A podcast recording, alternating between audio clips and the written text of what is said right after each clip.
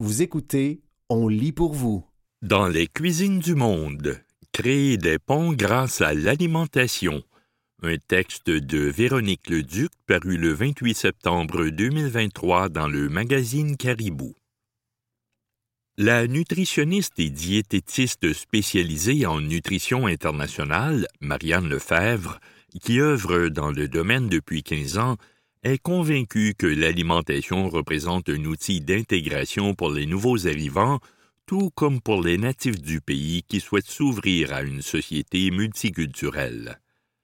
La Québécoise a sorti récemment le livre Dans les cuisines du monde, afin de poursuivre sa mission qui est d'utiliser l'alimentation comme vecteur de changement pour mieux vivre ensemble.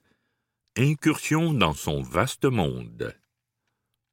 Ton entreprise, Marianne Lefebvre, Nutrition d'ici et d'ailleurs, a célébré ses dix ans cette année. Concrètement, quel est ton travail? Je travaille principalement avec des organisations. J'œuvre par exemple avec des villes, des entreprises ou des musées pour lesquels j'organise des ateliers ou des événements qui visent à faire connaître les différentes cuisines du monde. Mon idée, c'est de me servir de la nourriture pour rassembler les gens. Je trouve que c'est une avenue qui est peu exploitée au Québec et j'y crois beaucoup. C'est justement pour cette raison que j'ai travaillé sur le livre. Tu souhaites que ton livre rassemble les gens de différentes cultures? Oui, j'ai voulu offrir une vitrine aux immigrants et les faire connaître sous un autre angle.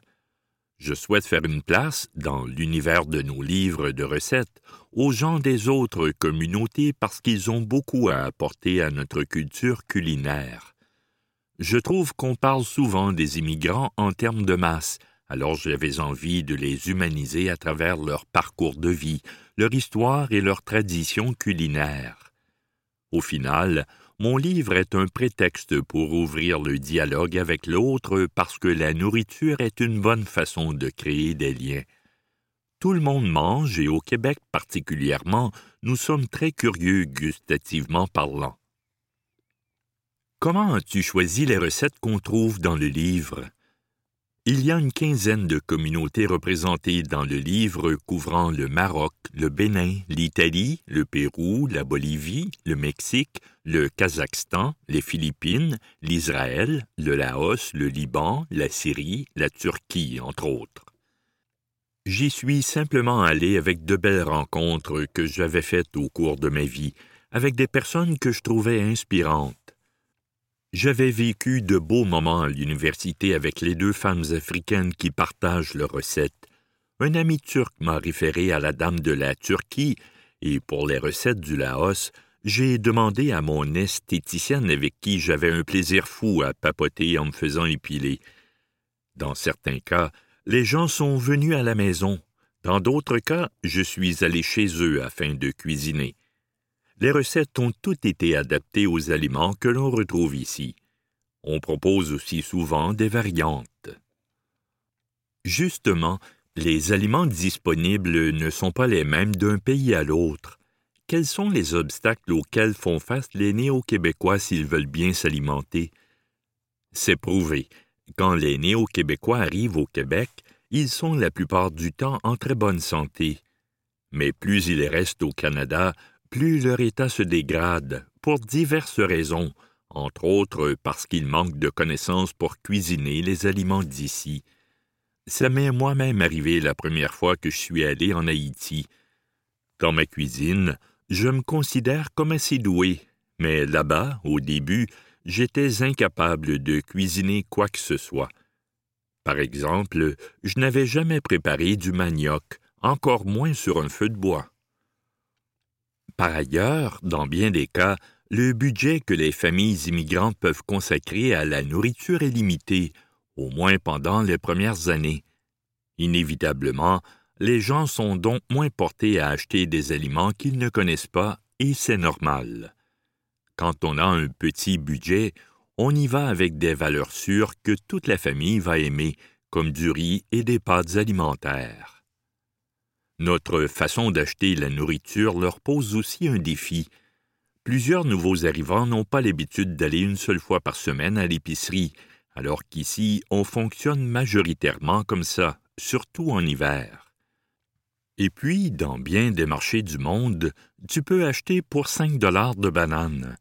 Tu ne sais pas combien tu auras de bananes, mais tu sais combien ça va te coûter. Ici, le prix des fruits et des légumes est relatif à leur poids, et on sait seulement à la caisse combien il va falloir débourser.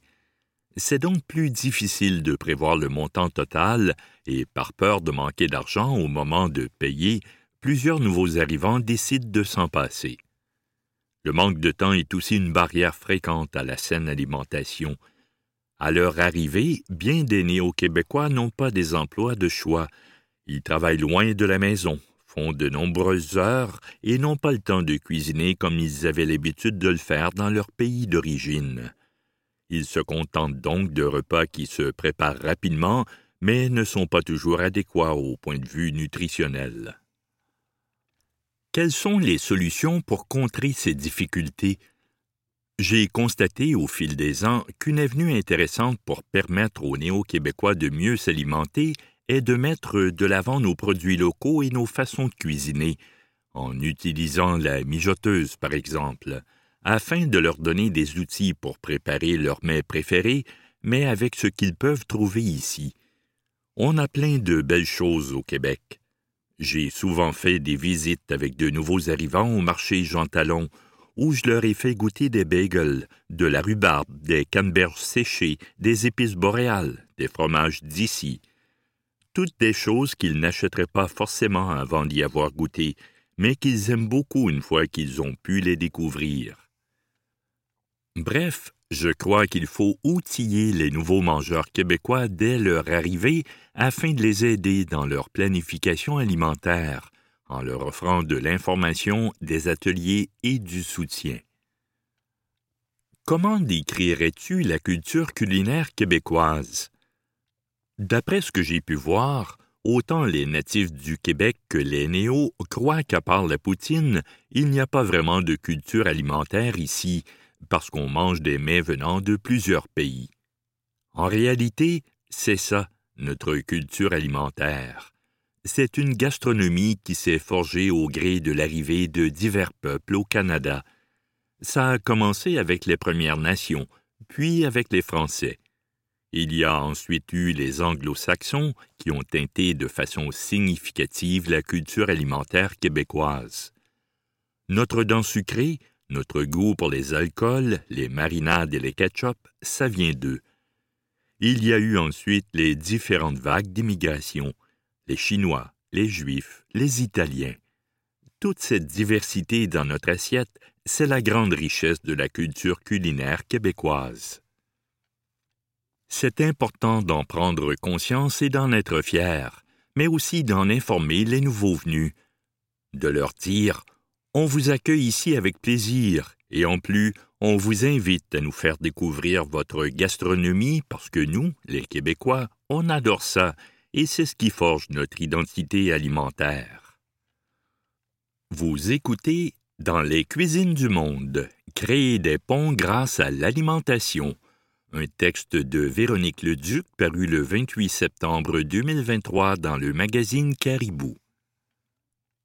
Est-ce que les néo-québécois souhaitent en apprendre davantage sur la culture culinaire de leur pays d'accueil? Oui, ils sont très curieux, surtout quand ils ont des enfants. Si ces derniers ont l'habitude de manger du spaghetti et du pâté chinois à la garderie, ils veulent en manger aussi quand ils arrivent à la maison.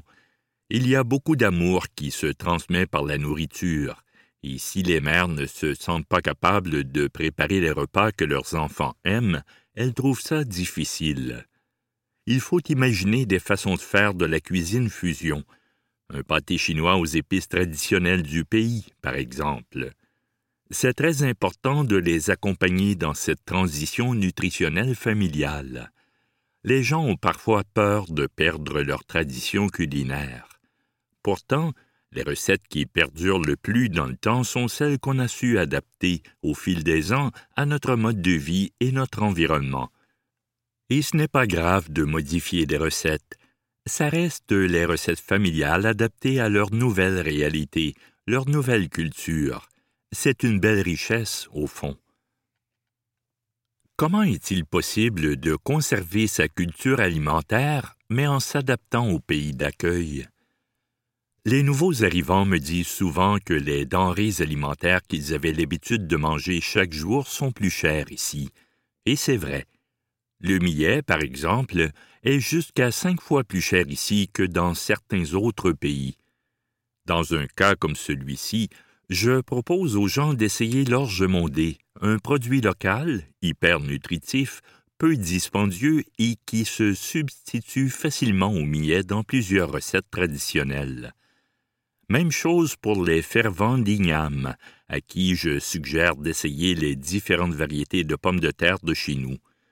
Ou encore, je suggère aux nouveaux arrivants de culture maghrébine de mettre des canneberges séchées dans leur tagine ou leur couscous.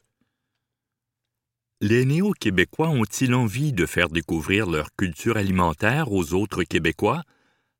Les nouveaux arrivants sont contraints de délaisser tellement de choses en quittant leur pays ils se départissent d'une partie de leur culture, de leur famille, de leur langue, de leur réseau social, certains par choix, d'autres non. Leur gastronomie, en contrepartie, est une des rares choses qu'ils peuvent amener avec eux et partager. Donc oui, généralement, ils sont très fiers de partager leurs plats et leur savoir-faire culinaire. Aucune personne ne m'a dit non pour participer à mon ouvrage tous étaient ravis de pouvoir partager une parcelle de leur culture avec la population québécoise, et ce, malgré la gêne qu'occasionnait parfois le fait de se faire prendre en photo. Qu'est-ce qui pourrait être amélioré pour encourager ces échanges entre cultures alimentaires? Au Québec, il y a beaucoup d'activités d'agrotourisme, mais qui sont peu connues et peu fréquentées par les gens des communautés culturelles on pourrait inclure des personnes originaires de divers pays dans les publicités de ces activités, ou encore proposer des recettes d'ailleurs pour faire la promotion de l'autocueillette. C'est une première piste. Ça pourrait les interpeller davantage. L'inclusion, la diversité et la représentativité, comme dans plusieurs domaines, font souvent partie intégrante de la solution. Il y aurait aussi place à un plus grand nombre d'initiatives alimentaires visant à faire connaître les différentes cuisines. À la fin de mon livre, j'encourage aussi les gens à inviter des gens de cultures différentes, collègues, voisins, à partager un repas ou un breuvage avec eux, à la maison, s'ils se sentent à l'aise, ou dans un parc ou un café. Est-ce que le gouvernement s'implique dans le développement de programmes en ce sens? Pas suffisamment à mon goût, mais j'ai espoir que ça change positivement. Malheureusement, cette problématique de santé publique est encore peu connue. Le Canada est un leader mondial en ce qui concerne l'immigration, et ici on accueille plein de nouveaux Québécois en excellente santé, mais plusieurs tombent malades, pour plusieurs raisons, et ça, ça coûte cher et au final, personne n'est gagnant. La nourriture a un impact immense sur la qualité de vie et la santé humaine. Il est primordial, à mon avis, d'investir davantage dans l'intégration des nouveaux arrivants par l'alimentation. Quelle est, selon toi, la plus grande différence entre notre culture alimentaire et celle d'ailleurs? Sans hésitation, elle est liée à la préparation. Au Québec, on voit souvent la cuisine au quotidien comme une corvée, alors que dans plusieurs pays, c'est un moment de socialisation et de détente où on va papoter, chanter, se confier, régler des problèmes.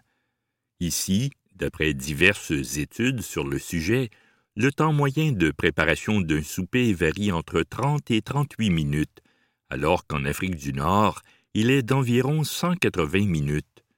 Pour de nombreuses femmes ailleurs dans le monde, cuisiner est une activité qui se fait toujours en groupe, et c'est vraiment le fun.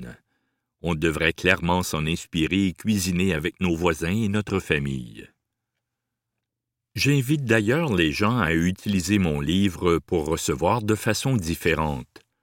Foufou, granité, ceviche, soupe de tortilla, salade de bœuf cru, baba ganoush, kefta – On trouve pour chaque cuisine proposée une entrée, un plat et un dessert. Pourquoi ne pas mettre une playlist liée au pays et se faire une soirée thématique pour découvrir entre amis une nouvelle cuisine? Le livre Dans les cuisines du monde, publié chez Québec Amérique, est présentement en librairie. C'était Dans les cuisines du monde, créer des ponts grâce à l'alimentation, un texte de Véronique Leduc paru le 28 septembre 2023 dans le magazine Caribou. Comment faire durer vos pneus plus longtemps? Un texte d'Isabelle Avasi, paru le 10 octobre 2023 dans le magazine Protégez-vous. Pression, permutation, alignement, entreposage.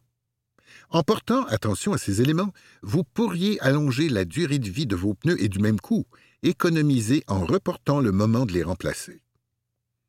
En traitant vos pneus aux petits oignons, vous pourrez les garder plus longtemps. De plus, grâce à vos soins attentionnés, vous serez en mesure de réduire votre empreinte écologique. Selon Transport Canada, les mauvaises pratiques liées à l'entretien des pneus entraînent le gaspillage de plus de 500 millions de litres de carburant et causent le rejet supplémentaire dans l'atmosphère de 1,2 million de tonnes de CO2, dioxyde de carbone. En outre, un pneu négligé devra être remplacé plus fréquemment. Il nécessitera donc de l'énergie supplémentaire pour être recyclé ou revalorisé dans le cadre du programme québécois de gestion des pneus hors d'usage, géré par Recyc Québec. Par ailleurs, des pneus incorrectement gonflés affectent la tenue de route et vous empêchent d'exploiter le plein potentiel de votre véhicule en matière d'accélération et de freinage. Ils peuvent parfois même empêcher certains dispositifs de sécurité, tels les freins ABS et les systèmes de régulation de la traction et d'antipatinage, de fonctionner adéquatement. Il est temps de dire au revoir à vos pneus lorsqu'ils présentent une usure inégale et prononcée ou quand la profondeur de leur rainure descend sous la barre des 3 sur 32 pouces. Toutefois, la Société de l'assurance automobile du Québec, SAAQ, recommande que l'épaisseur des pneus d'hiver soit d'au moins 6 sur 32 pouces. Vous pouvez mesurer vous-même l'usure de vos pneus à l'aide d'une jauge conçue à cet effet qui se vend environ 5 dollars dans les magasins de pièces automobiles. Plus précise que l'utilisation d'un 25 cents, elle vous permettra de chiffrer adéquatement la profondeur de la bande de roulement. La pression des pneus. La pression des pneus fluctue en fonction de la température. Par temps chaud, le pneu se gonfle et durcit, mais il se ramollit lorsque la température chute. Une pression non conforme aux recommandations du fabricant entraîne une détérioration prématurée du pneu, affecte la tenue de route et accroît la consommation d'essence, ainsi que le risque de crevaison. Transport Canada rapporte qu'un seul pneu sous-gonflé de 56 kPa ou KPA, 8 livres par pouce carré ou livres par pouce carré, peut voir sa durée réduite de 15 000 km et faire grimper la consommation de carburant de 4% Un pneu sous-gonflé augmente la résistance au roulement et provoque une usure sur les côtés de la bande de roulement, souligne Yves Rassette, directeur du développement du programme NAPA NextDrive, une certification qui atteste de l'expertise des ateliers NAPA Autopro dans l'entretien et la réparation des véhicules dotés d'une motorisation électrique ou hybride. À l'opposé, un pneu surgonflé laissera sa marque au centre de la bande de roulement où un renflement se forme. Sur un véhicule électrique, VE, ce problème se traduit également par une baisse d'autonomie. Le spécialiste recommande de vérifier régulièrement la pression à l'aide d'un manomètre de qualité lorsque les pneus sont froids pour éviter des résultats erronés. La pression à l'intérieur des pneus sur un véhicule qui a roulé pourrait varier légèrement. Il existe plusieurs types de manomètres, classiques ou à affichage numérique. La qualité diffère en fonction du prix, qui varie entre 10 dollars et plus de 45 dollars. Notez qu'un manomètre classique coûte moins cher que le modèle à affichage numérique et fonctionne sans pile. Vous pouvez le ranger dans le coffre à gants ou la console centrale. Le gonflage à l'azote des pneus. Un pneu gonflé à l'azote affiche une pression qui fluctue moins en fonction de la température extérieure, puisque ce gaz s'échappe moins que l'air à travers les parois perméables des pneus. Néanmoins, Pour avoir une incidence significative, les pneus doivent contenir uniquement de l'azote pur. Ainsi, le technicien doit disposer des bons équipements pour s'assurer de faire le vide à l'intérieur du pneu avant d'y injecter de l'azote.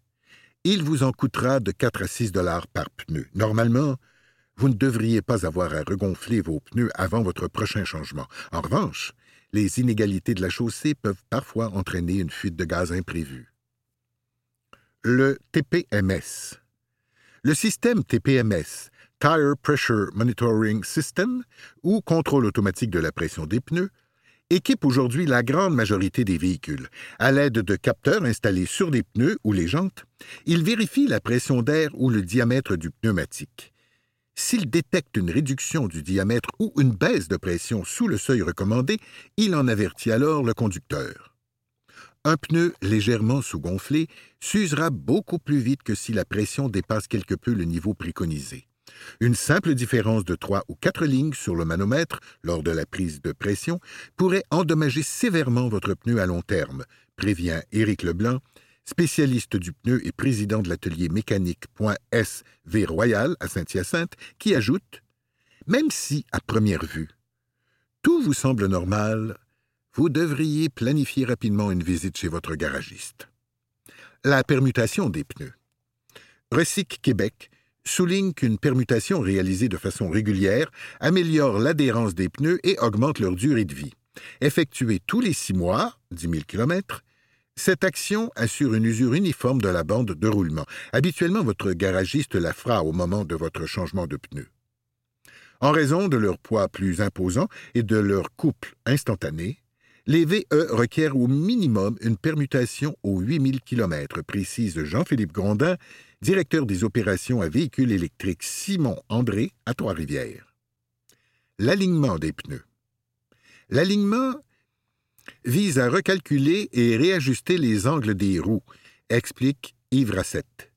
En les réalignant selon les spécifications d'origine du constructeur, cela évite une usure inégale des pneus.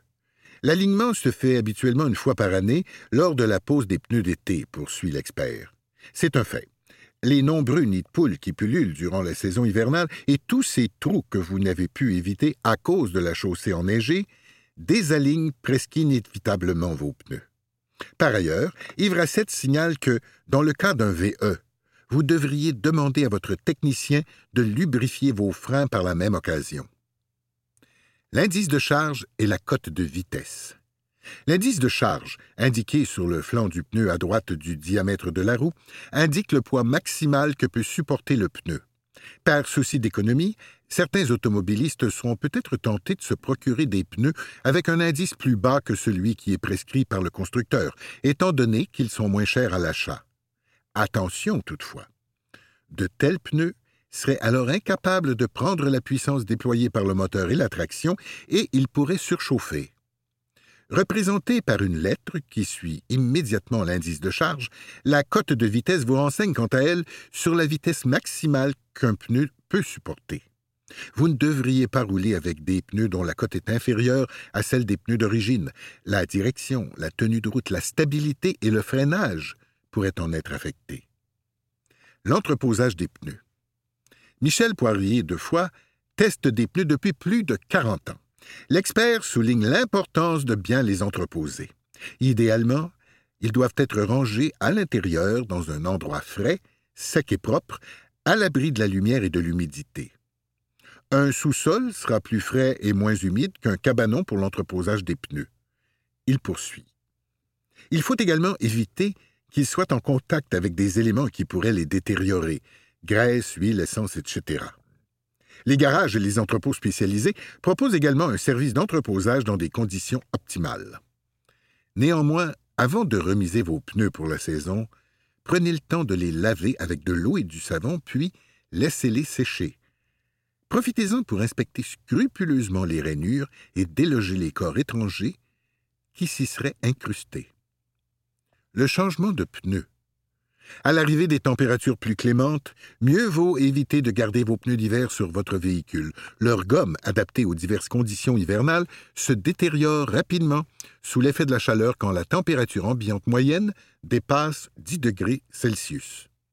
Utilisés durant la période estivale, les pneus d'hiver offrent moins d'adhérence et de contrôle et ils peuvent doubler la distance de freinage du véhicule, précise Jean-Philippe Grondin. Vous êtes mieux avec des pneus d'été très bas de gamme plutôt qu'avec des pneus d'hiver. Vous serez plus en sécurité. C'était Comment faire durer vos pneus plus longtemps, un texte d'Isabelle Avasi, paru le 10 octobre 2023 dans le magazine Protégez-vous.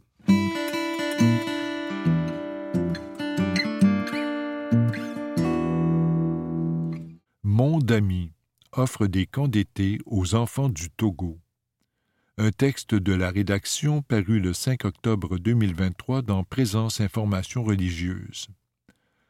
Plus de 1200 jeunes du diocèse d'Anéo, au Togo, bénéficieront de camps d'été et de formations bibliques grâce au soutien de Mondami, l'œuvre pontificale de l'enfance missionnaire au Canada, annonce l'organisation dans un communiqué des mouvements de jeunes, dont les cœurs vaillants et âmes vaillantes, animeront les camps afin de permettre aux participants de développer leur esprit missionnaire.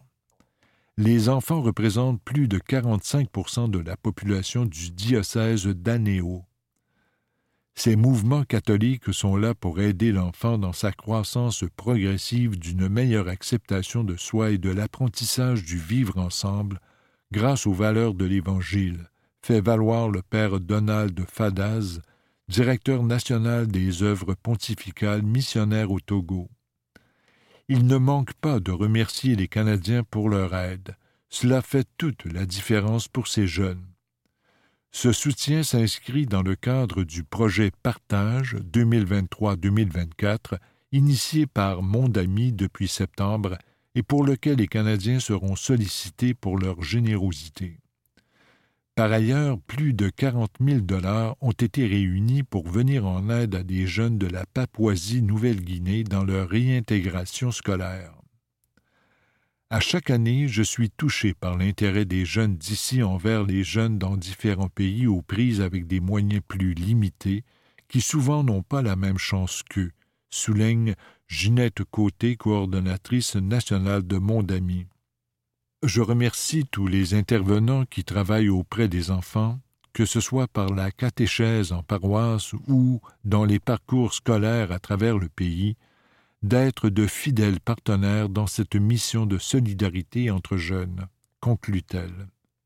C'était Mon ami offre des d'été aux enfants du Togo, un texte de la rédaction paru le 5 octobre 2023 dans Présence Information religieuse.